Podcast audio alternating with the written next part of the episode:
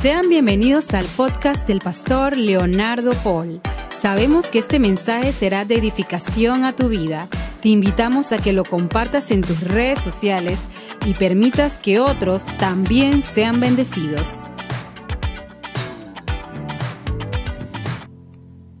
Le he puesto por título a esa palabra de hoy, vienen los días. Mira que está a su lado y dígale, vienen los días.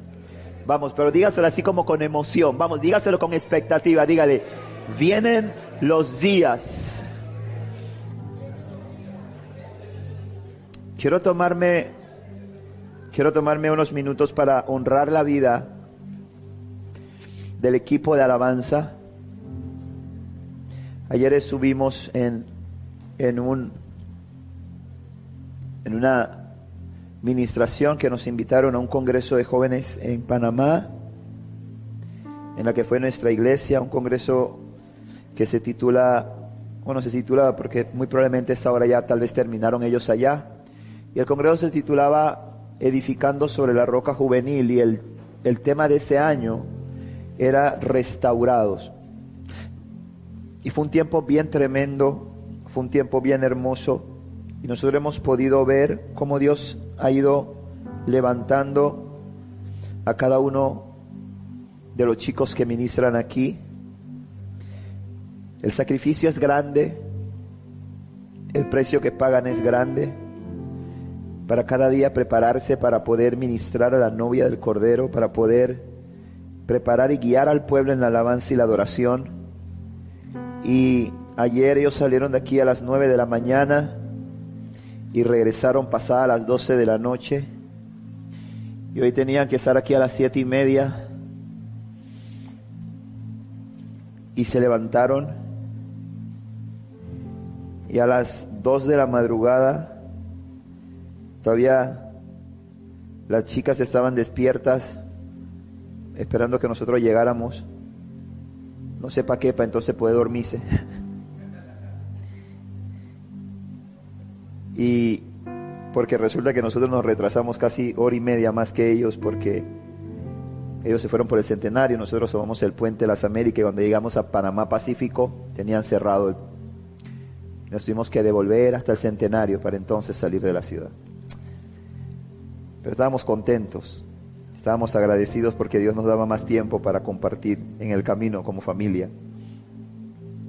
Y el día de ayer, en la mañana estábamos en, en la iglesia, en un congreso, predicando en la mañana, en el campamento de San Carlos de las Asambleas de Dios, en un congreso juvenil que tenía la iglesia Génesis, la iglesia de Colón, del hermano Felipe. ¿Se acuerdan del hermano Felipe que estuvo con nosotros el aniversario, el segundo aniversario, verdad?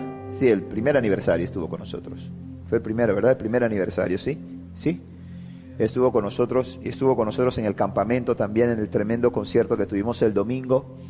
En la iglesia de él bueno la iglesia donde él ministra no es la iglesia de él es la iglesia donde él sirve y sirve Neftalí otros jóvenes que amamos mucho. Y estuvimos ahí tenían un congreso un campamento que se llamaba subiendo al monte. Y estuvimos predicando en la mañana y Dios estuvo glorificándose de manera poderosa en ese evento. Y luego Estuvimos en la noche predicando, los chicos tocando, la, ministrando en la alabanza y predicando en Panamá. Y yo decía, ciertamente yo sé que ellos están cansados hoy, pero Dios renueva nuestras fuerzas, amén. Dios renueva las fuerzas. Y yo meditaba sobre la palabra que Dios quería que compartiera hoy con la iglesia, sobre lo que Dios quería que, porque este mes, como les, les decíamos, el Señor nos movió la agenda y nos urgió de hablar de su presencia, hablar de la presencia de Dios. ¿De qué es? Hablamos mucho y decimos mucho y, y yo decía, y vengo diciendo y decía ayer aún allá cuando estábamos predicando y decía que tal vez hemos utilizado el lenguaje de manera incorrecta, ¿verdad?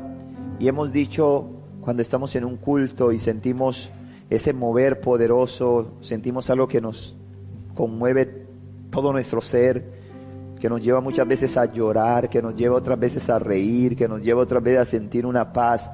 Y decimos, había una presencia hermosa. y entendemos que la presencia es algo como que viene y va, algo como que llega y luego se retira. ¿Me explico? Y entonces tenemos que venir nuevamente a buscarla. Tenemos que encontrar la presencia de Dios.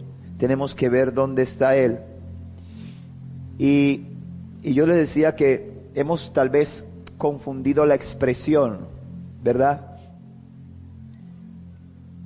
De las manifestaciones de la gloria de Dios con la presencia de Dios.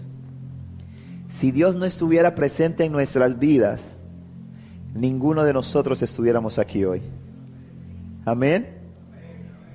Ninguno de nosotros estuviéramos aquí hoy. Pero cuando empezamos este estudio bíblico, hablábamos del amor y hablábamos de que el amor es recíproco. Amén. De que el amor no puede ir en una vía, sino que el amor es recíproco. Si Dios me ama tanto que lo entregó todo por mí, yo tengo que también amarlo a Él. Y por eso decíamos que ese mandamiento que dice vas a amar al Señor con todo tu corazón, con toda tu mente, con toda tu alma, con todas tus fuerzas. Primer mandamiento, amar a Dios. Y yo decía en esa primera prédica que, que Dios, para Dios es importante que tú le ames. Amén. Y señalábamos que el amor de Dios y decíamos que la forma de expresar nuestro amor a Dios era mediante la obediencia. Amén. Decíamos. Y hemos venido orando, hemos venido meditando, hemos venido buscando su rostro sobre lo que Dios quiere hacer en este tiempo y sobre lo que Dios está inquietando y despertando en este tiempo. Y la verdad es que algo que Dios está urgido en este tiempo, gente, es que nosotros seamos conscientes de su presencia en nosotros. Que nosotros rompamos los conceptos, rompamos los moldes y entendamos eso. Porque en la medida en que nosotros somos conscientes de eso, eso genera una necesidad. Diga conmigo, necesidad. Esta canción que cantábamos nosotros sobre la tsunamita y que este grupo, que dicho sea de paso, si el Señor así lo tiene y lo mantiene como nosotros esperamos. Esta canción de la tsunamita la canta un grupo que se llama Monte Santo, que es de Venezuela. Y nosotros, de Venezuela, amén, gloria al Señor. Aleluya. Aleluya, vale. Y este grupo, esta agrupación Montesanto, eh, el próximo año, para el mes de junio, el 28 de junio, miércoles, si Cristo no ha venido, si Cristo ha venido, no venga, porque aquí no vamos a estar. Si Cristo no ha venido, el miércoles 28 de junio del año 2023, y el Señor así bien lo tiene, esta agrupación estará con nosotros aquí. Ya van a venir de Venezuela, tienen un evento aquí, un campo, vienen a un evento en Panamá y logramos nosotros aprovechar, amarrarlos para tenerlos aquí con nosotros el 28, miércoles 28 de junio del año 2023. Así que arregle la agenda desde ya, aparte todo, cancele toda la cita para el 28. Si Cristo no ha venido, si Cristo ha venido, espero que usted tampoco esté pensando en eso. Si usted está pensando y que yo hoy era el concierto, voy a estar preocupado. Porque quiere decir que se quedó. Porque lo menos que usted va a pensar en el cielo en ningún concierto. Porque allá es concierto 24-7. Amén. Del género que usted quiera. Allá van a haber conciertos del género que usted quiera. Yo sé que aquí hay gente que detesta la bachata, pero qué triste por usted, hermano. Porque Dios es bachatero. Y, ahí, y Dios es salsero. Y a Dios le gusta la cumbia y a Dios le gusta el merengue, y a Dios le gusta el rap, y le gusta el rock, y le gusta el heavy metal, y le gusta... Porque el problema no está en el género, el problema está en lo que se hace con el género. Amén. Los instrumentos musicales fueron creados para exaltar y glorificar el nombre de Dios. Que Satanás lo haya querido tomar para robar, distorsionar, alejarlo, es otra cosa. Es otra cosa totalmente distinta y diferente. Pero el género La música, la música, la melodía. Dice el Señor en su palabra que alabemos a Dios con címbalos resonantes, que alabemos a Dios con címbalos de júbilo, que alabemos al Señor con flautas, con arpa, con trompeta. El Señor creó los instrumentos musicales para su gloria. Amén. Entonces, vamos a estar alabando y glorificando al nombre del Señor y en el cielo van a ver todos esos géneros. Y usted va a tener unos oídos que todo, lo van a, todo le van a sonar bien, no se preocupe. Ya se le va a quitar esa cosa que ay, no, a mí no me gusta ese tiqui tiqui tiqui tiqui. Se le va a quitar eso ya. Usted va a ser libre de eso.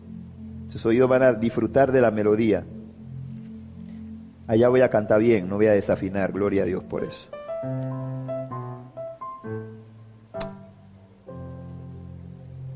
Esta mujer, la tsunamita, ella le dijo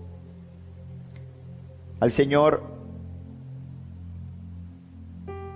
Ella abrió las puertas de su casa porque ella identificaba al hombre de Dios, al profeta Eliseo lo identificaba y decía, Él es el hombre de Dios. Él es un hombre que ha sido investido por Dios con poder. Y Él porta algo que difícilmente se encuentra en este tiempo, hablando de la época de la tsunamita. Y ella lo invitaba a comer. Le decía, cuando vienes por, cuando pases por mi pueblo, cuando pases por mi ciudad, yo quiero que vengas y comas en mi casa. Te queremos atender. Y ella empieza a experimentar y a relacionarse con la oportunidad que ella tenía en ese momento de la historia bíblica de tener un contacto con la presencia de Dios o de alguien que portara la presencia de Dios.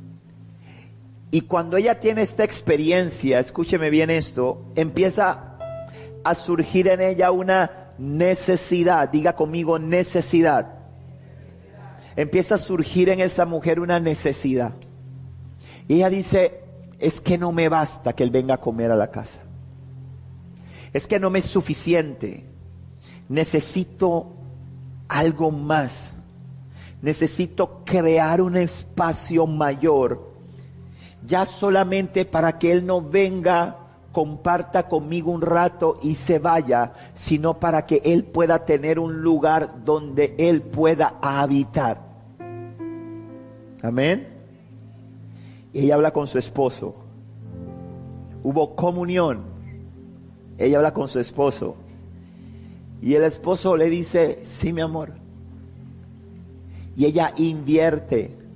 Diga conmigo, inversión ella invierte para edificar un aposento, una habitación, un lugar. ¿Para qué?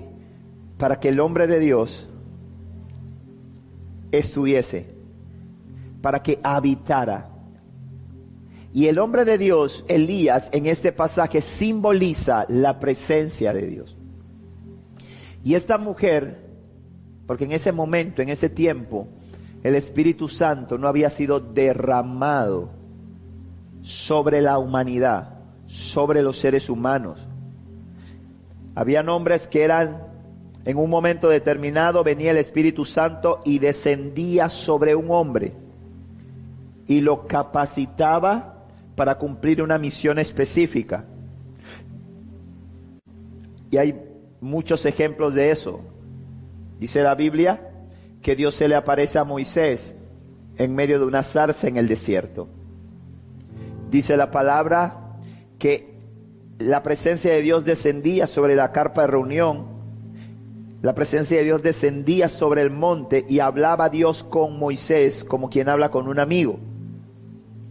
Pero luego de eso la presencia de Dios subía y Moisés salía. Por supuesto que esas experiencias lo cautivaban y lo apartaban. Lo hacían anhelar la presencia de Dios. De igual forma, en la vida de esta mujer, Eliseo era un hombre que había sido investido por el poder de lo alto. Y era un hombre que tenía algo que escaseaba en ese tiempo, que era la presencia de Dios. Era un hombre que tenía unción. Y entonces esta mujer identificó esto. Esto crea una necesidad. Y esta mujer hace una inversión para que no solamente sus encuentros con la presencia de Dios fueran ocasionales y temporales, sino que hubiese una habitación en su casa donde pudiese permanecer la presencia de Dios. Amén. Ahora, igual pasa en nuestras vidas. Cuando nosotros venimos a Cristo, nosotros empezamos a tener encuentros ocasionales con la presencia de Dios. Empezamos a tener encuentros casuales con la presencia de Dios. Empezamos nosotros a tener experiencias con su presencia, experiencias en las cuales venimos a un culto, escuchamos la palabra, la adoración, sentimos algo, pero eso empieza a generar en nosotros una necesidad de más. Amén.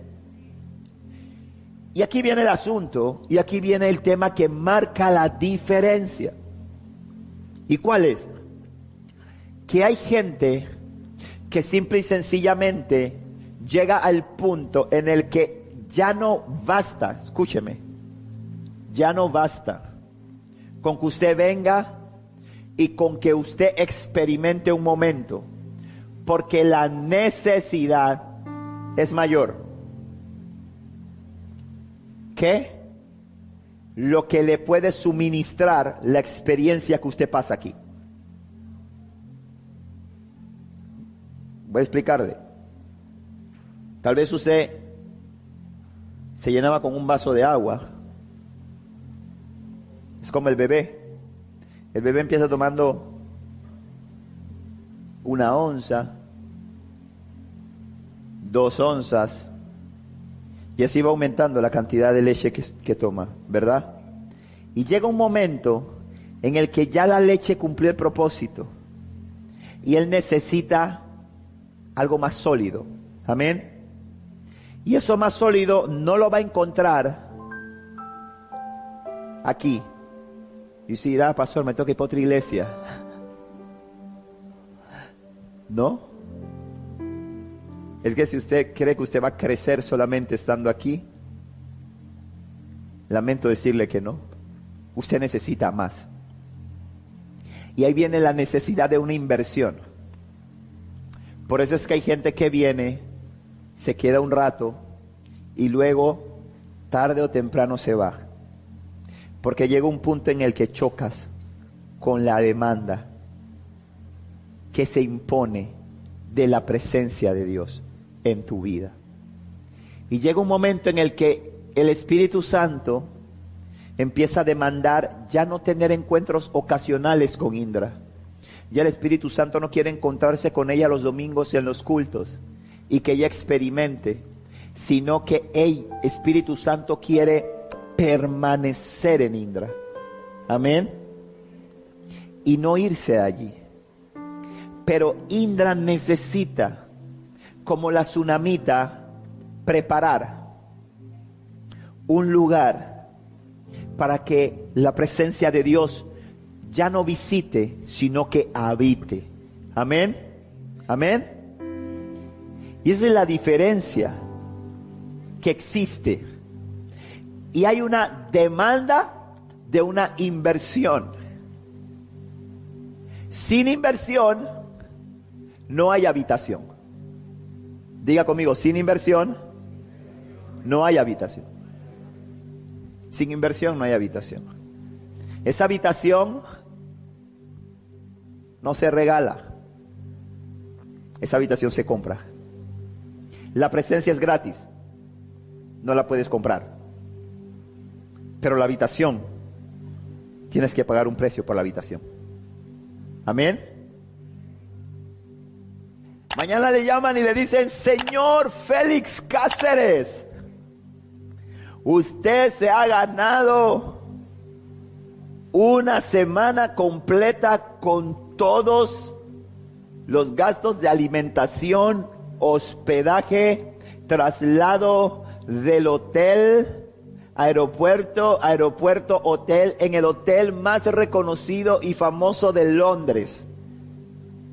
En una habitación para cuatro personas con carta abierta, con todos los tours que ofrece el hotel, todo pago. Lo único que usted necesita es llegar a Inglaterra.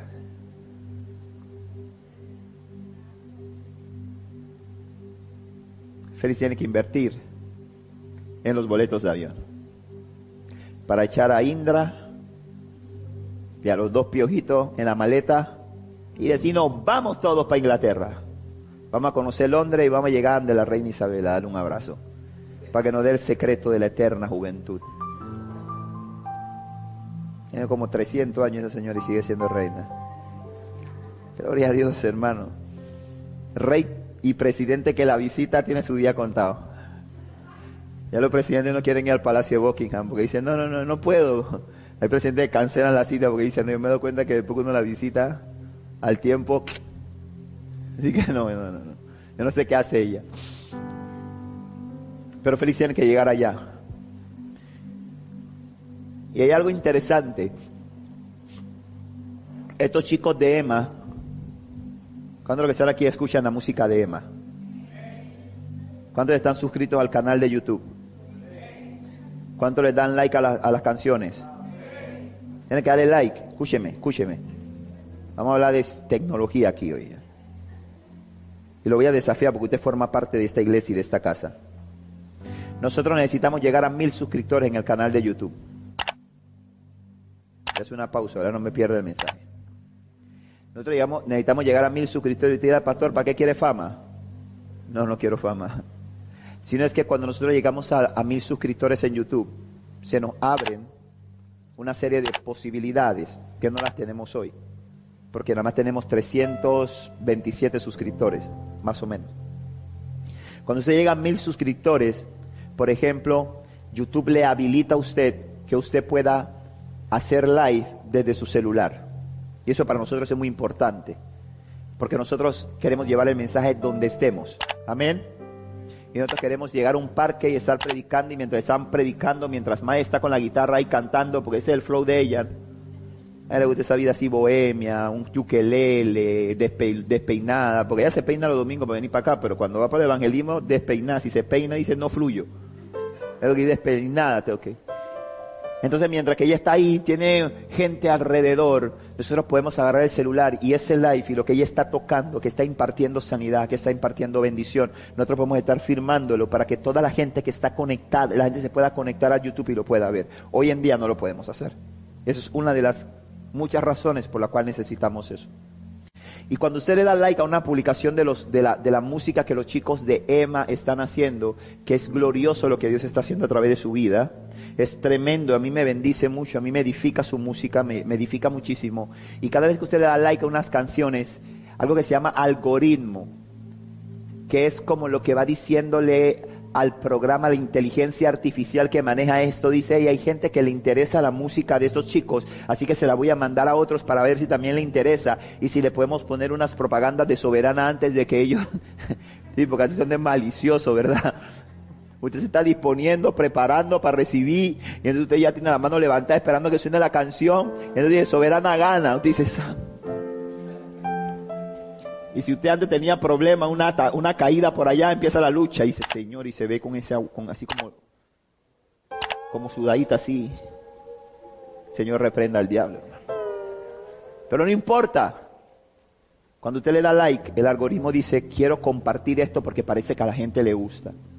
Cuando usted entra a las prédicas de amante de su presencia, usted le da like a las prédicas de amante de su presencia, porque nunca le dan like. Señor, tenga misericordia. Tú sí, hermano, gracias. Ese like que yo siempre veo tuyo. Misericordia, hermano. Dele like. Porque eso le dice a la gente, eso que están diciendo en esa iglesia, la gente lo está escuchando, así que queremos compartírselos a otros. Amén. Y es una herramienta que Dios nos ha dado. Entonces, hay una canción de ellos que es bien poderosa, que tiene un mensaje que es bien tremendo. Y es un mensaje que dice, ya eso le he dicho, no tira pastor, usted no lo dio, ¿para que no lo va a decir? Ese mismo, que dice, no solo rugir como un león, un sacrificio también quiero ser como un cordero. Amén. ¿Sabe de qué está hablando ellos? Ellos están hablando de inversión. Amén. Ellos están hablando de pagar el precio por la habitación.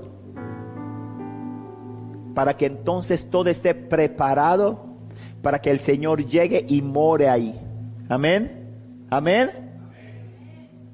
Hoy en día la gente quiere beneficios sin inversión. Hoy la gente quiere vivir del subsidio.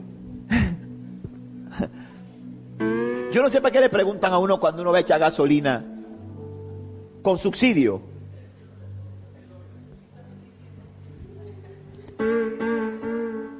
¿A usted le pasa? Ah, no sé si están mirando para esa cámara, pero me estaban regañando los muchachos y dice, pastor, mire la cámara. Saludos. Yo no sé si a usted le pasa que esté en las redes, o a usted, o a usted.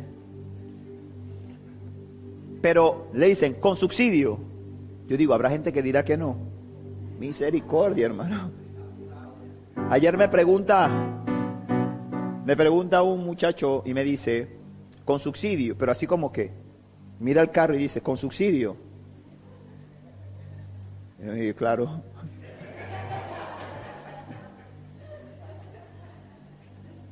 Si al final el que tiene que pagar ese impuesto muy probablemente soy yo. Si así está diseñado el sistema de subsidio, ¿verdad? Así está diseñado el sistema. No es que no me lo están dando, yo lo tengo que pagar. Entonces, ¿sabe? Y muchas veces pensamos y estamos acostumbrados a vivir en el sistema del subsidio. Y Satanás crea todo un ambiente y crea toda una estructura y crea toda una atmósfera para que vivamos de esa forma. Vivimos así, vivimos esperando recibir, pero no queremos invertir. Sin inversión no hay ganancia. Amén. Hay una realidad. Sin inversión no hay riesgo. Eso es cierto. Sin inversión no hay riesgo. Pero sin inversión no hay ganancia. Esa es como la parábola de los talentos, ¿verdad? Dice, tuve miedo y lo escondí, lo enterré. No hubo ganancia. Hubo juicio sobre él, porque no invirtió. Entonces nos estamos llegando a un punto como iglesia en el que Dios nos está hablando y nos está diciendo, tienes que invertir. Yo no quiero llegar a comer. Yo no quiero que Dios está diciendo, yo no quiero que me invites a comer. Yo quiero habitar en ti. Yo quiero habitar en ti. Yo quiero estar 24/7 en tu vida. Y esa, para que eso ocurra, hay que invertir. Para preparar el camino. Amén. Preparar el camino. Este año, Dios nos dio una palabra para esta iglesia. Todos los años, oh, tenemos como 20. Todos los años, digo, sí, porque hace 15 años el Señor cuando nos dio la palabra de la iglesia. La palabra que Dios nos dio para ese año era el año de la expansión. Amén. Y yo lo creo. Y yo creo que este es el año de la expansión. Y quiero que vaya en su Biblia conmigo al libro de Isaías 52. y vamos a leer dos versículos.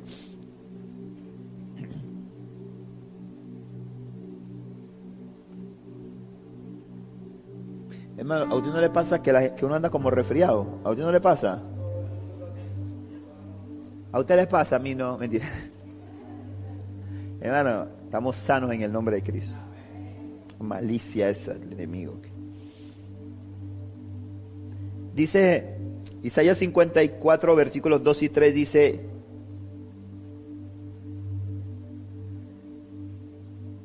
no, eso no es. Ah, no, tiene 52 que los lentes lo, den la maleta en el carro. Eh. Dice Isaías 54, versículo 2 dice, agranda tu casa, construye una ampliación. Esa es la palabra de ese año para esta iglesia. Esa es la palabra que nos dio el Señor cuando predicamos el 31 de diciembre, que era la palabra rema, que era para esta casa. Y dice, agranda tu casa, construye una ampliación, extiende tu hogar y no repares en gastos, pues pronto estarás llena a rebosar, tus descendientes ocuparán otras naciones y repoblarán las ciudades en ruinas. Amén. Mira esto. Este mes estamos hablando de la presencia de Dios. Estamos hablando de ser la habitación de el Señor. Amén. El Señor dijo, yo no habito, y lo reitero una vez más, en templos hechos por manos de hombres. Dios derribó el concepto estructural, derribó el concepto de las estructuras y dijo, ustedes son las piedras vivas. Amén. Son ustedes las piedras vivas. En primera de Pedro capítulo 2 versículo 5 lo dice claramente. Ustedes son las piedras vivas con las cuales Dios edifica su templo espiritual. Tú y yo somos esas piedras vivas a través de la cual Dios edifica ese templo espiritual. Pero hay que invertir, amén. No podemos pensar que nosotros simple y sencillamente vamos a ver la manifestación gloriosa de Dios, vamos a ver la gloria de Dios si no invertimos. Viene el tiempo en el que tenemos que dejar de pensar en llegar a la casa de Dios a recibir y tenemos que cambiar nuestra mentalidad y decir, yo voy a la casa de Dios a buscar, a, llevar, perdón. Amén. Voy a llevar lo que yo porto. Yo voy a la casa de Dios porque me quiero acercar a Miguel y quiero que Miguel sienta el fuego de Dios que hay en mí. Porque si Miguel está un poco frío, si Miguel está atravesando por una situación difícil, yo soy un tizón encendido y cuando Él se pegue conmigo, Él se va a encender, Él se va a calentar. Él va a ser encendido por lo que yo llevo, por lo que yo porto. Cuando yo llego a la casa de Dios, tengo al director de alabanza atravesando un problema atravesando una crisis, desanimado, triste, porque es un ser humano, porque pasa por temporadas, porque a veces lo vemos siempre tocando, guiando al pueblo a la alabanza y, pensamos que Él está pura vida mae, pero no es así. Hay veces que Él está roto, hay veces que Él está triste, hay veces que está, se siente cansado, está agobiado, está enfermo, pero es un soldado que no puede abandonar el campo de batalla. Puso la mano en el arado y no puede quitar la mirada, porque la Biblia dice que si quita la mirada no es digno del reino de los cielos. Y aunque su corazón puede estar sangrando, él tiene que estar en el frente, porque es un soldado porque es un guerrero, porque no se raja. Pero cuando él llega, él se queda mirando a la hermanita que llega ahí y se sienta en la tercera fila. Y esa hermanita tal vez es la señora que limpia en el restaurante de la esquina. Y cuando él está aquí, que Él necesita llevar al pueblo a la alabanza. Pero cuando Él empieza a sentir el calor que sale de esa mujer, de esa mujer que se viene a pie porque a veces no tiene para el pasaje, y cuando Él empieza a sentir el calor que está saliendo de esa mujer, entonces Él dice, ella, ella empieza a calentarlo a Él, porque ella vino portando, amén ella vino trayendo. Ella no vino a buscar, ella vino a traer. Y cuando ese ministro de alabanza ve a esa mujer levantando sus manos, cuando la escucha cantando, aunque sea desafinada, él empieza a sentir algo que se le está transmitiendo a él. Lo que ella aporta, lo está depositando en él. Lo está depositando en él. Porque hemos malentendido el concepto. Hemos creado dentro de la iglesia un sistema de estatus, un sistema de castas, un sistema de que este líder tiene la unción, no lo toquen, no lo hablen, pónganle escolta, llévenlo, tráiganlo. Y hemos distorsionado el concepto y hemos hecho creer que algunos somos más importantes que otros y que tenemos más que otros. Pero vienen los días y están llegando los días en los cuales Dios está rompiendo eso. En los cuales Dios va a depositar su presencia sobre todos sus hijos en los cuales sus hijos van a entender lo que portan, en la cual sus hijos van a empezar a ir a los lugares entendiendo que ellos llevan la presencia de Dios, en los cuales Dios los va a introducir y cuando ellos lleguen a un lugar, no importa cuál sea el caos, ellos no van a pensar, no quiero ir a mi casa porque cuando entro a mi casa hay problema. Ellos van a decir, quiero llegar a mi casa porque cuando yo entro a mi casa la atmósfera cambia. Porque cuando yo llego la atmósfera cambia. ¿Por qué? Porque entienden lo que portan. Porque entienden lo que llevan. Pero ¿sabe por qué? Porque invirtieron. Porque dijeron, quiero ser el, cordero. Quiero ponerme en sacrificio. Porque el Señor dijo, agranda tu casa. Dijo, en la palabra dijo, agranda tu casa. No dijo, cambia tu casa. No dijo, véndela y cómprate otra. No. Le dijo, agranda tu casa. ¿Sabes por qué dijo eso? Porque Dios no desampara la obra de sus manos. Amén. Ayer predicábamos sobre el alfarero. Y explicábamos algunas cosas sobre el alfarero. Y decíamos que el alfarero estaba trabajando sobre la rueda. Y que en medio del trabajo, la vasija que él estaba haciendo se echó a perder. Se arruinó la vasija. Pero si usted ve esa imagen, él empieza a trabajar con el mismo barro. Él no usa otro barro. Él toma el mismo barro y empieza a recogerlo. Mire, él se asegura, se toma el tiempo de que no quede nada. Y fíjese, nada lo bota. Mire, mire, mire. Mire, él empieza y recoge todo, que no se me caiga, que no se me caiga y lo agarra y lo pone en sus manos lo vuelve a sus manos nuevamente, para luego devolverlo al torno, para luego ponerlo nuevamente sobre la rueda y empezar a hacer una vasija mejor. Amén. Y hablábamos de eso y explicábamos que Dios no desampara la obra de sus manos. En el libro de Isaías capítulo 54 el Señor no le dijo, al profeta, vende la casa. Le dijo, no, no, no, no. Le dijo, agranda tu casa. Le dijo, tu vida, diga conmigo, mi vida, tiene que ser preparada para la presencia. Y le dijo algo que fue determinante. No, dice, extiendo tu hogar y no repares en gastos. No repares en gastos. No repares en gastos. Hay veces que decimos, no, es que yo no quiero ir más allá. Es que tengo que estar de fanático todo el tiempo en la iglesia.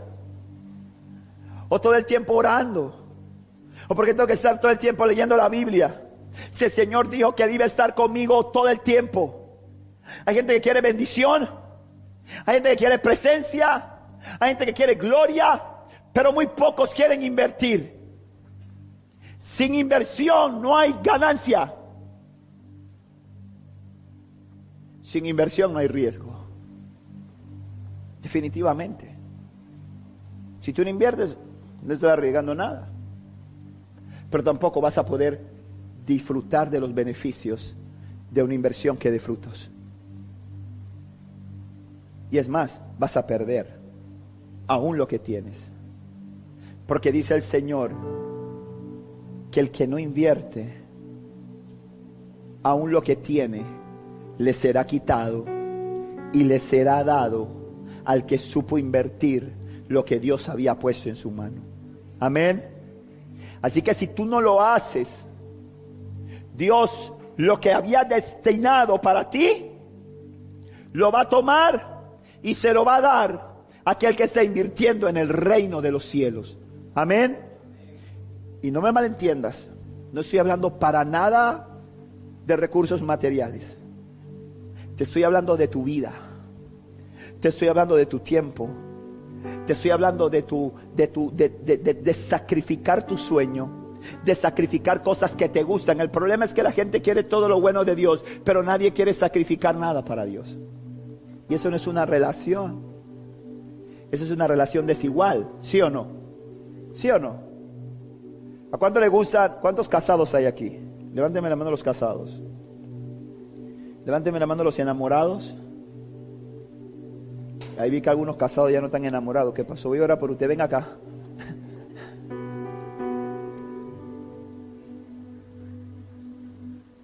Y los que no están casados pero están enamorados, levánteme la mano, por favor. Estaba esperando, pa. Ya tomé una foto. Oh, mira, no levantó la mano. Eh. ¿Qué te pasa a ti? Dios mío, va a ser nada serio. Estamos predicando, hermano. Y usted sabe, cuando usted se enamora, usted espera que una, la relación, ¿cómo tiene que ser para que sea efectiva? Tiene que ser recíproca. La relación tiene que ser recíproca. Pero en algún momento hemos pensado, hemos entendido de que Dios no necesita que nosotros le amamos, le amemos. Porque Él nos ama. Y la Biblia dice que con amor eterno te he amado, por lo tanto te prolongué mi misericordia. Y la Biblia dice que aunque padre y madre te dejaren con todo, yo te recogeré. Porque la Biblia dice que siete veces cae el justo y siete veces Jehová lo levanta. Dice el Señor, eh, yo te voy a sustentar, te voy a levantar con la diestra de mi justicia. Y entonces decimos, qué bueno. Y eso se convierte en una relación desigual, en una relación desequilibrada, en la cual simple y sencillamente yo quiero que Dios me dé, quiero que Dios me bendiga y nos olvidamos del primer mandamiento en la cual Dios dice, quiero que me ames con todo tu corazón. Quiero que me ames con toda tu mente. Quiero que me ames con todas tus fuerzas. Eso se llama inversión. Mente, alma, corazón, fuerzas las pongo para amar a Dios, para enamorarlo, para empalagarlo y ahí hay una relación de amor. Lo demás es una relación de abuso. Es una relación de abuso. La mujer que se esfuerza porque la comida esté calientita, porque el arroz no se ahume, porque la ropa esté limpia, porque me haga masajito en los pies, ¿Y yo qué hago por ella? La comida está mala. Hiciste lo mismo. ¿Cuándo fue la última vez que le diste flores? ¿Cuándo fue la última vez que le dijiste que la amabas? ¿Cuándo fue la última vez que dijiste, no, no te preocupes, yo lo voy a hacer? Eso es una relación abusiva. Es una relación desigual. Y ese no es el tipo de relación que Dios quiere que nosotros tengamos con Él.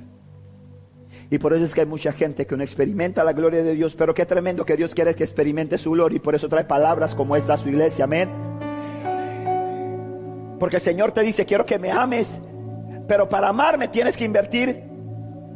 Las chicas que están aquí solteras, tengo a varias, ¿dónde están? Salen huyendo, por eso que no se casan con razón. Ah, están dando clase, dando clase hoy. Tengo una chica soltera aquí, para ver aquí no veo ninguno que... Ajo la alarma de la adoración, páramela ahí. Sí. Este, y sabe, tengo una chica soltera aquí. Y yo le digo, hermana, tiene que hacer su lugar. Hágase rogar. Mire que invierte en usted. Si no invierte en usted, dígale, circula, porque la luz es verde. Petit pois, salta para tu lata. Porque si uno invierte en usted ahora que son novios, cuando te casas ser peor. Porque usted es que yo no, y el novio diciendo que yo no tengo plata, el hecho de que no tenga plata no tiene nada que ver. Porque usted pagar una carta, un papel y empezar a escribir una carta bien bonita con un diccionario al lado para que no tenga falta ortográfica. Porque si tiene falta ortográfica tampoco se case con él. No. Porque usted si, si él es que, escúcheme, y le voy a decir por qué no. Porque si ese no se esfuerza por sorprenderla, si él no pone el diccionario al lado y dice cómo que se escribe concesión, no sé para qué le está poniendo eso, no, pero, ah, mira cómo Marta se ríe. No hubiera preguntado eso, Miguel. Mira, y dice, no, vale, si ya sabe que yo la amo, yo lo voy a escribir como sea. No, Señor, apréndale entre líneas. Amén.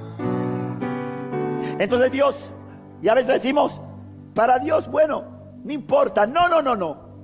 El primer mandamiento que Dios dijo, quiero que me ames. Con todo lo que tienes, quiero que me ames. Quiero que inviertas en mí. Quiero que inviertas en amor por mí. Por eso que yo le digo a esos hombres, usted se va a casar, piense cuando usted se va a casar. Porque cuando usted se casa, no te con la bobería que y hacer blower, ¿por qué no? Tú no te puedes hacer blower en la casa.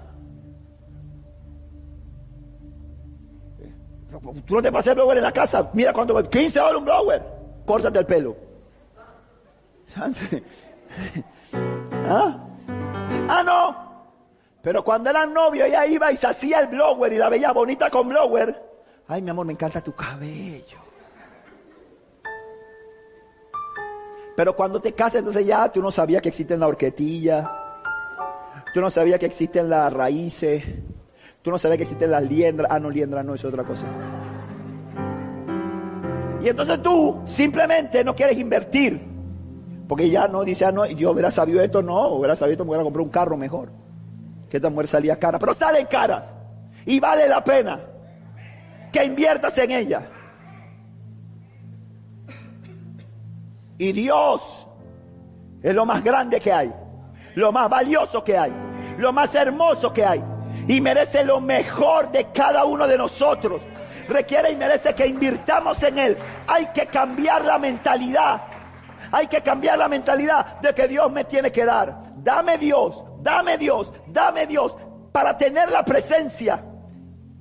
Y el Señor dijo, agranda tu casa y construye una ampliación y prepárate extiende tu hogar y no repares en gasto. Dice, pues pronto estarás llena a rebosar, porque aquí viene el tema, vienen los días, vienen los días en los que vas a estar lleno a rebosar de la presencia de Dios. Vienen los días en el que a donde vayas serás entendido de lo que portas. Vienen los días en donde tú llegues, sabes que la solución está en lo que tú llevas. Y vas a andar conforme, te vas a caminar, te vas a mover conforme a lo que portas, conforme a lo que llevas.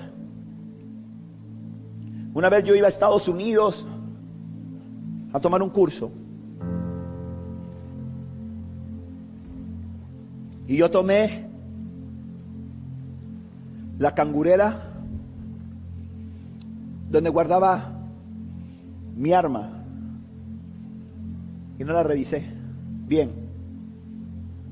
Y ahí eché mi pasaporte, eché mis cosas. Me fui para Estados Unidos. Tranquilo. Llego a migración, claro, saqué el arma, ¿no? Llego a migración, perdón, llego a, sí, pasando el control ahí, donde sale el escáner, pongo la, pongo la cangurera, pasa el escáner, todo bien, recojo mi cangurera, pongo los zapatos, recojo mi maleta, me abrigo, sigo, salgo del aeropuerto, llego al hotel. En la noche estoy en el hotel y voy a buscar un bolígrafo. Y me acuerdo y digo, ah, en la cangurera yo tenía un bolígrafo. Abro la cangurera. Y cuando abro la cangurera, me di cuenta de un pequeño detalle. ¿Sabe cuál? Que yo no había revisado bien la cangurera. Y tenía dos balas metidas en el bolsillo. Y cuando yo vi eso, se me bajó la presión, se me aguaron las piernas, sentí tan cerca a Dios, vi su gloria. Y no me acuerdo si lloré ya. Pero yo le dije a Dios, Dios, ¿cómo es posible que yo pasé por los controles electrónicos de este aeropuerto con dos proyectiles y no me los descubrieron? Yo no sabía lo que portaba. Así que yo actué con naturalidad, como si nada, asustado, ¿no? Porque todo el que viaja, aunque no haya hecho nada malo, está asustado. O sea, usted, yo no sé si usted le pasa, pero cuando usted está pasando por migración, usted se siente criminal. Usted siente como, ay, yo me van a parar, me van meter en el cuartito, yo qué hice, yo, uno mire, y, qué tal si hay un maleante igualito a mí por ahí en el mundo y, el, y el face recognition me identifica y piensan que yo, y, uno está nervioso y se no ha hecho nada. Y, cuando uno va al, aeropuerto en Estados Unidos y, le está preguntando cosas a él, uno está pensando, y si me pregunta esto que le contesto, y si me pregunta esto que le contesto, y, uno practica en el espejo el día, sí señor, yes sir, thank you, thank you, no, thank you, no, thank you, no, thanks, no, thank you. Y uno empieza, y uno está nervioso, ¿verdad? Pero dentro del nervio yo iba con naturalidad, porque yo no sabía lo que yo portaba en la cangurera. Porque usted sabe lo que hubiera representado, hermano, que a mí me hubieran agarrado en el aeropuerto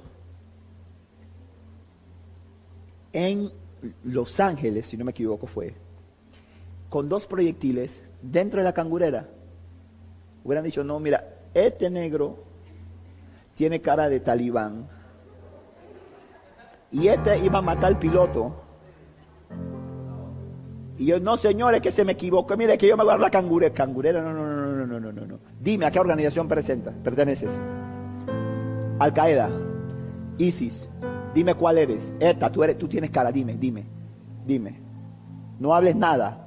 No eran esposados, no hubiesen sometido quién sabe a qué. Yo no sabía lo que portaba. Si hubiera sabido, hermano, que yo llevaba, y si yo hubiera dicho, voy a meter unas balas porque me están pagando por meter unas balas en el aeropuerto, hermano, me agarran porque hubiera ido temblando, hubiera ido sudando. Cuando la señora me mira, todo el que me miraba, digo, este, este, este, es un agente encubierto, me estaban siguiendo, llevan meses en una operación y me van a agarrar cuando pase. Me hubieran agarrado. Porque a veces uno no sabe lo que porta. Eso es el problema. Que cuando tú primero tienes que prepararte, cuando tú quieres que la presencia de Dios habite en ti, tú tienes que prepararte. Porque la mujer tsunamita entendía, ella comprendía lo que ella portaba. Amén. Ella comprendía que ella portaba la presencia que ella había hecho una habitación, porque ella preparó todo. Y es lo que Dios está diciendo a ti. Agranda tu casa, construye una ampliación, extiende tu hogar y no repares en gastos. No importa que estés, pareciera que estás arando en el desierto. Pareciera que entre más te esfuerzas, pareciera que las cosas se hacen más difíciles, que no hubieras resultado, que no hubieras esto. ¿Por qué? Tú sigas haciendo lo que te corresponde, porque el Señor es el que envía la bendición. El Señor es el que dice, todo está preparado, ahora yo voy a morar en esa casa porque ella, él, se esforzó en prepararme un lugar se esforzó por prepararme un lugar para que yo habite y no me vaya. Hay gente que quiere presencia en su vida, pero que no quiere invertir. Hay gente que quiere presencia en su vida, pero que no quiere invertir, no quiere pagar el precio. Hay gente que quiere ser bendecida, que quiere ver la gloria de Dios, pero ¿cuánto tiempo está orando? ¿Cuánto tiempo te estás pasando en intimidad con Dios? ¿Cuánto tiempo tú dedicas de tu día, de tu vida a leer la palabra de Dios? ¿Cuánto tiempo tú dedicas de tu día en lo más importante para Dios, que son las almas? Porque no hay nada más valioso para el Señor que las almas. Amén. No es solamente tu vida, no es solamente tú el que le importa a Dios. A Dios le importas tú, pero también le importa el prójimo. A Dios le importa tú, pero también le importa tu compañero de trabajo. A Dios le importas tú, pero también le importa tu hijo. A Dios le importa tú, pero también te importa tu vecino. A Dios le importas tú, pero también le importa tu jefe. Le importa tu subalterno, le importa tu secretaria, le importa tu sobrino. Y el Señor está interesado en que nosotros podamos llevar de lo que Él quiere depositar en nosotros. Y el Señor dice, pronto estarás llena a rebosar. Wow, tremenda esta palabra. Tremenda esta palabra. Y termino diciéndote esto, lo que dice Hechos capítulo 2. Dice que cuando el Señor viene, cuando estaban juntos, reunidos, en un lugar que la Biblia llama el aposento alto, el día de Pentecostés, la Biblia no da referencia de que el Señor le dio un... Escúcheme bien eso. La Biblia no da referencias de que el Señor le dijo a los discípulos, reúnanse en el aposento alto. La instrucción de, de Cristo, ¿cuál fue? No se vayan de Jerusalén hasta que haya venido sobre vosotros el Espíritu Santo. Ellos entendieron por la misma dirección del Espíritu Santo, que aunque todavía no lo había investido, pero les direccionaba, que se reunieran. Y se reúnen ellos en ese lugar que se llama aposento alto o en la habitación, una gran, era un, era un, eso era un salón, porque habían 120 personas, eso no que un cuartito de, eso era un salón, eso era un lugar grande. Y ellos dicen que estaban allí juntos orando. Y dice que de repente vino como un viento que sopló y llenó toda la casa. Y ellos fueron llenos del Espíritu Santo de Dios. Ellos fueron llenos del Espíritu Santo de Dios. Dios les repartió lenguas, otros idiomas, empezaron a hablar, empezaron a, ver poder, gloria manifestarse a través de ellos. Pero lo que voy es lo siguiente. Lo que dice el versículo 42 en adelante dice, todos los creyentes se dedicaban a las enseñanzas de los apóstoles. Y eso es bien interesante.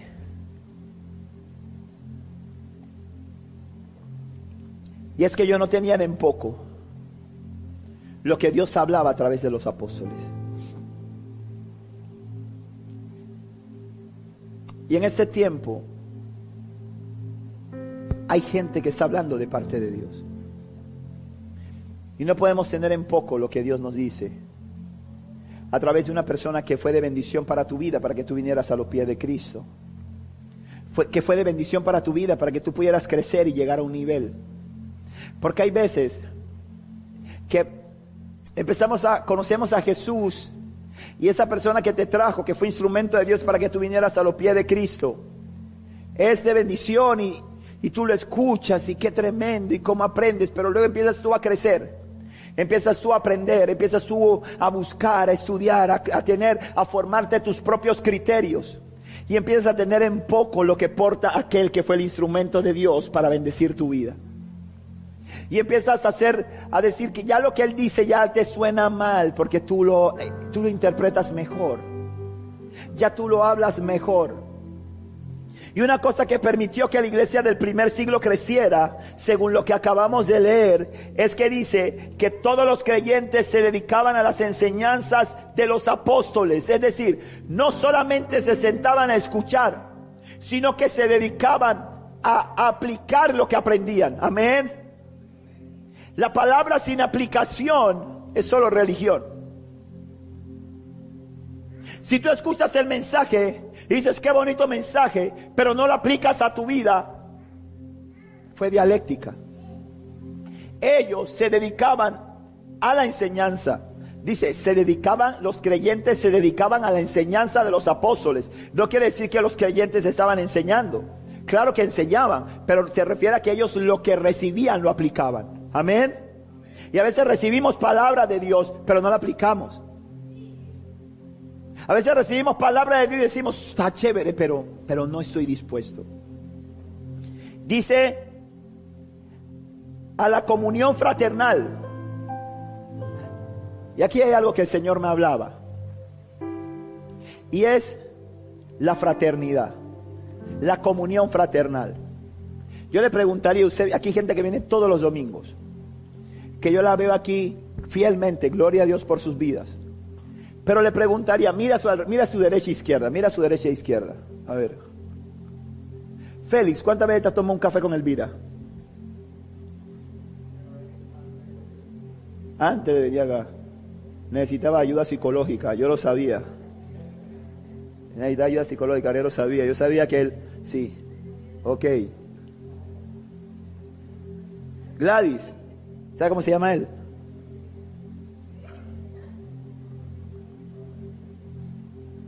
¿Y la esposa? ¿Y la hija? ¿Y el nietito?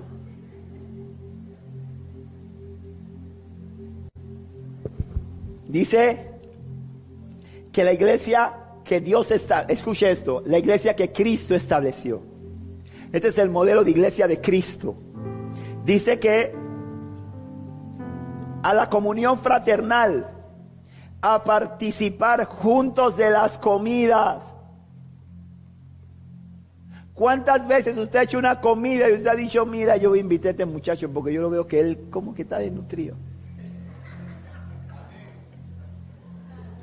O tú has dicho, yo voy a invitarle una comida a este muchacho porque lo veo como muy gordito y le voy a enseñar que puede comer diferente.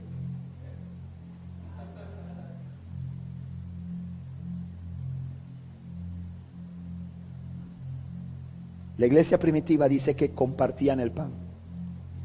Es decir, ellos abrían sus casas para recibir a los hermanos.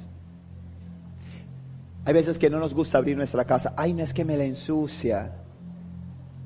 Ay, no es que a mí no me gusta llevar gente a mi casa, pastor. Usted perdone, pastor, pero yo voy a la iglesia y todo. Pero hay gente que siempre cuando invitan a una casa van.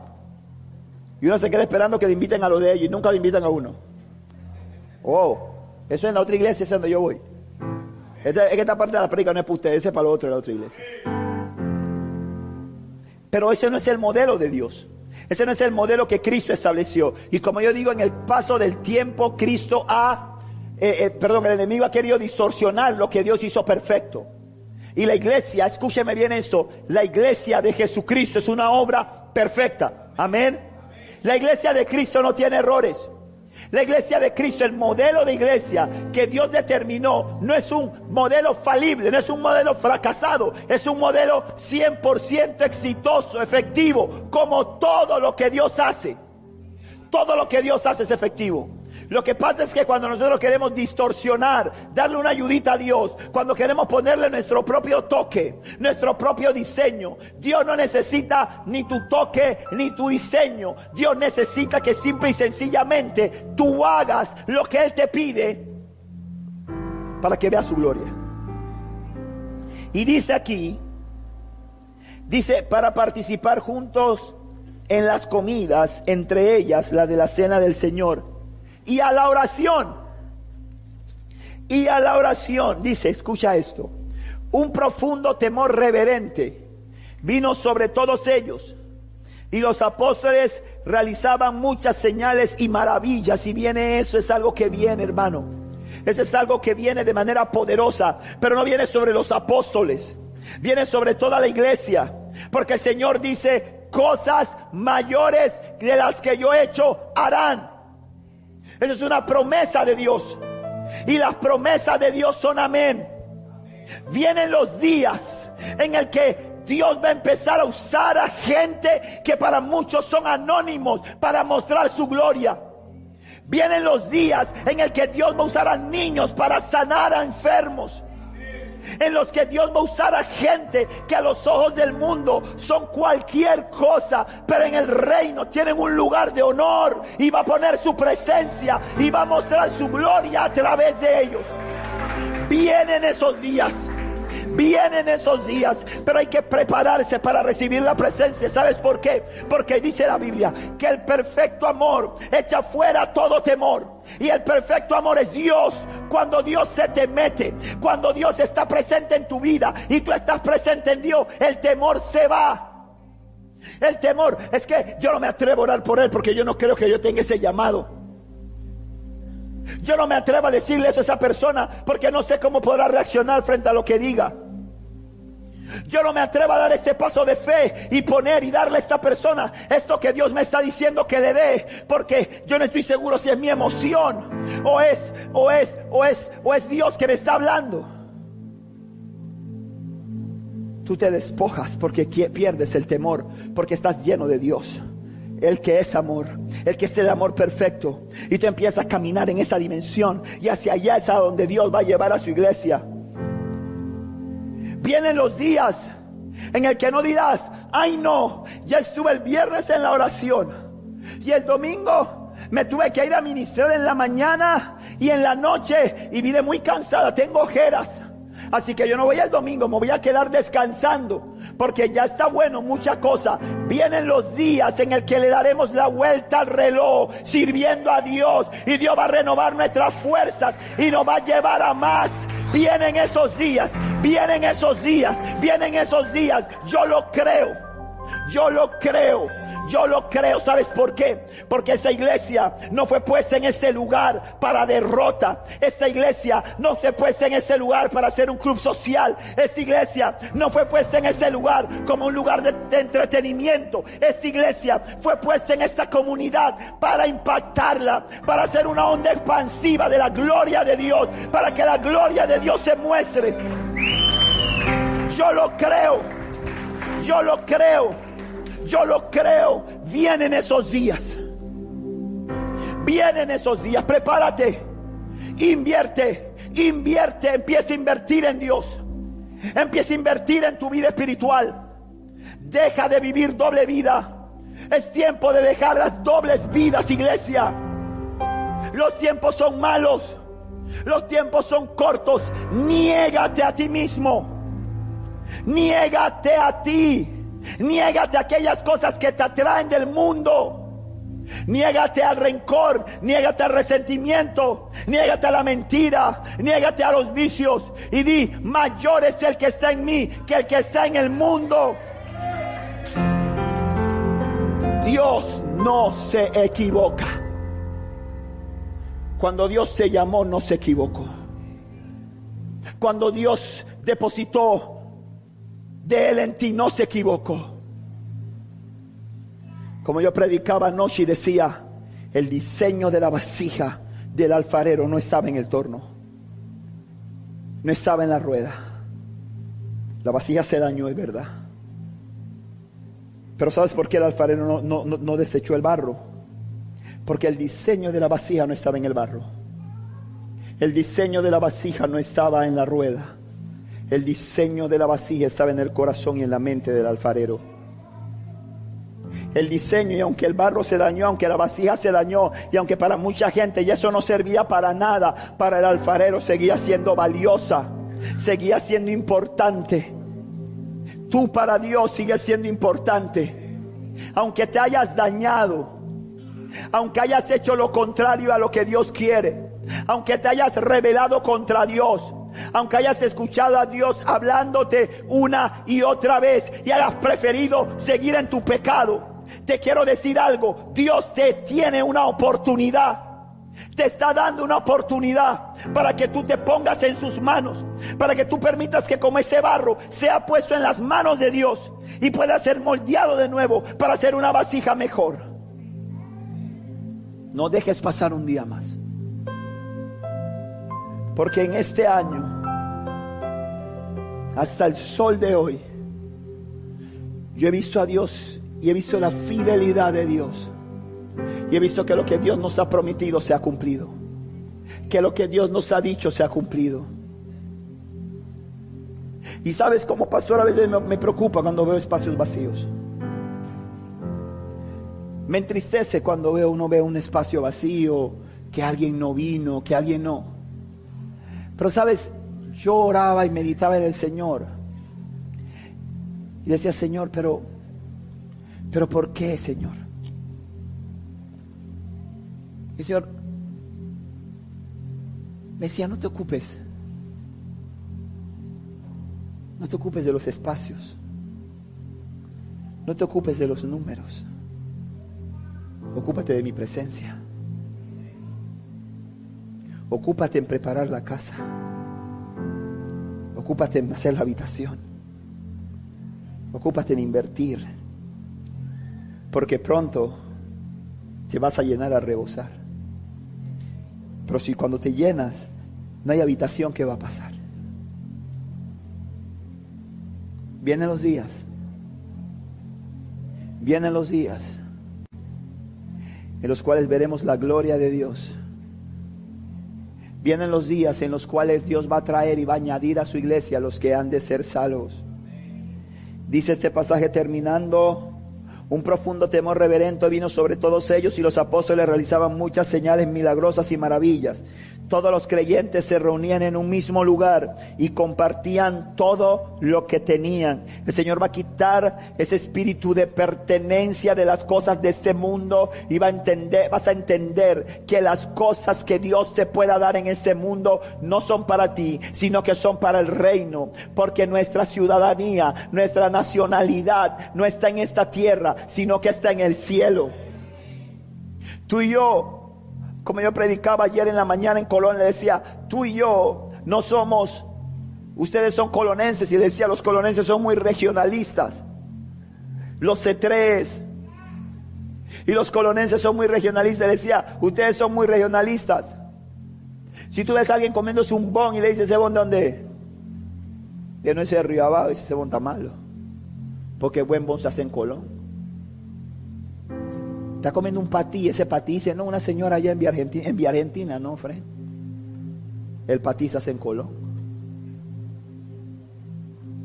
Y en estos días le decía a una de las chicas aquí, le decía, hablando con ellos, y le decía a una de las, de las niñas del equipo, le decía, por la carrera que quería estudiar, le decía, vas a tener que, porque está radicada aquí, le decía, vas a tener que nacionalizarte.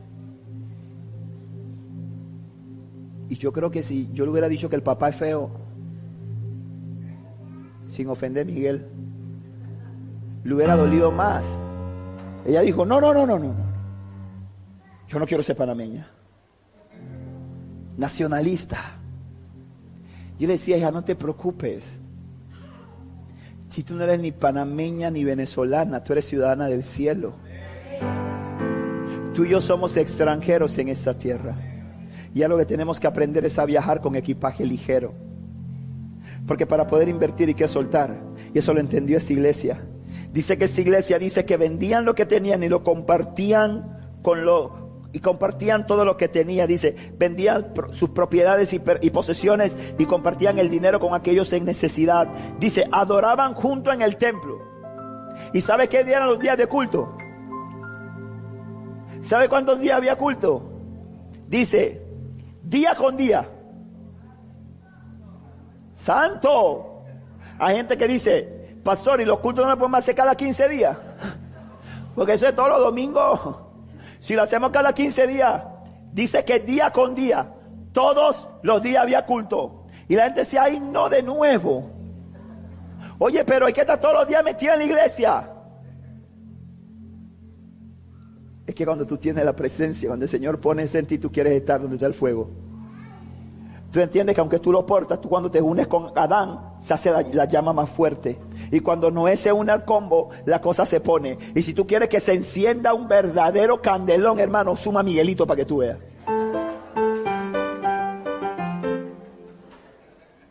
Dice que día con día adoraban juntos en el templo, dice, se reunían en casas para la cena del Señor y compartían sus comidas con gran gozo y generosidad. Y te voy a decir algo, este pasaje no tiene una interpretación escatológica profunda.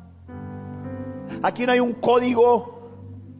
Esa frase que se usa ahora muy bien, tengo un código, hermano, esto es un código. No, no, no, no, no. Aquí dice, compartían la comida en sus casas.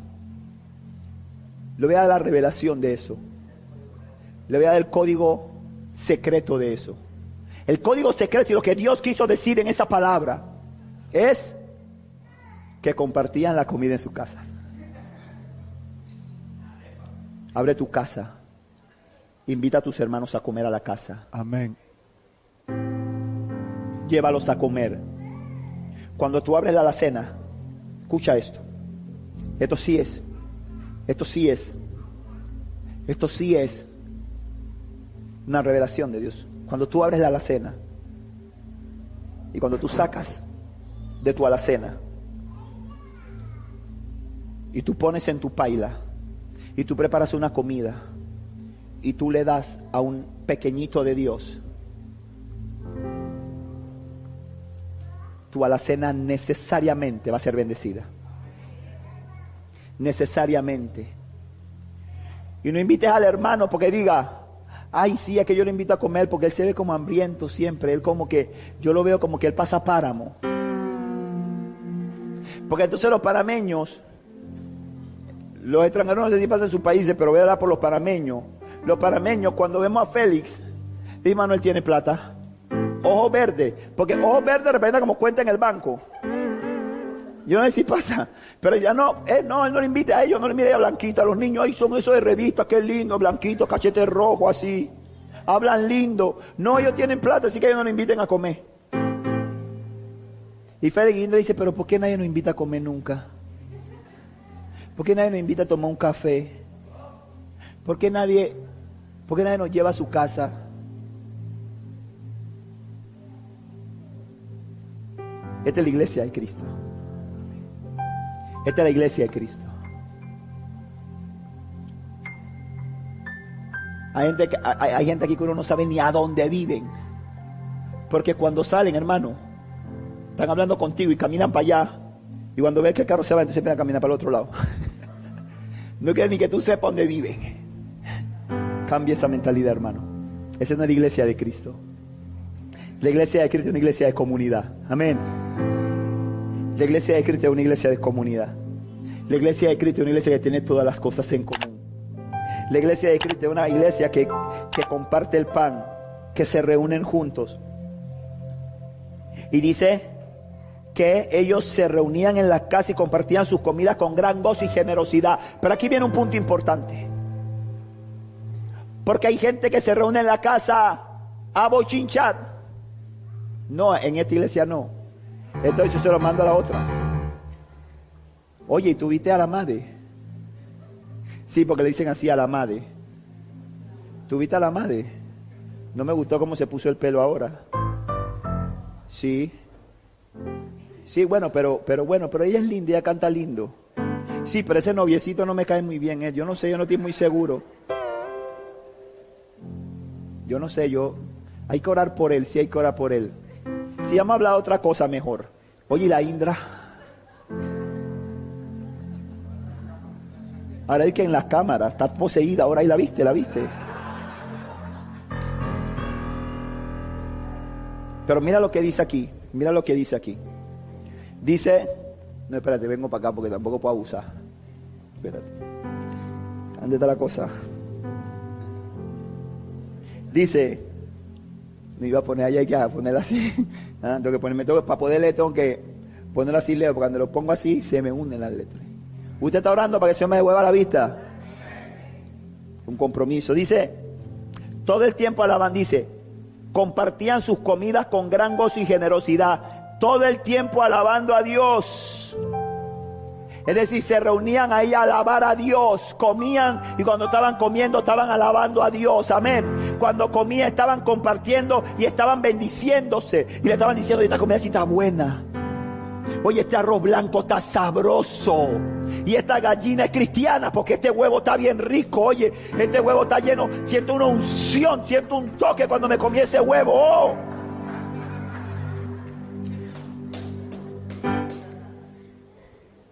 Honrándose, bendiciéndose. Que cuando si a ti no te gusta el corte de, de Noé, quédate callado. A él le gusta.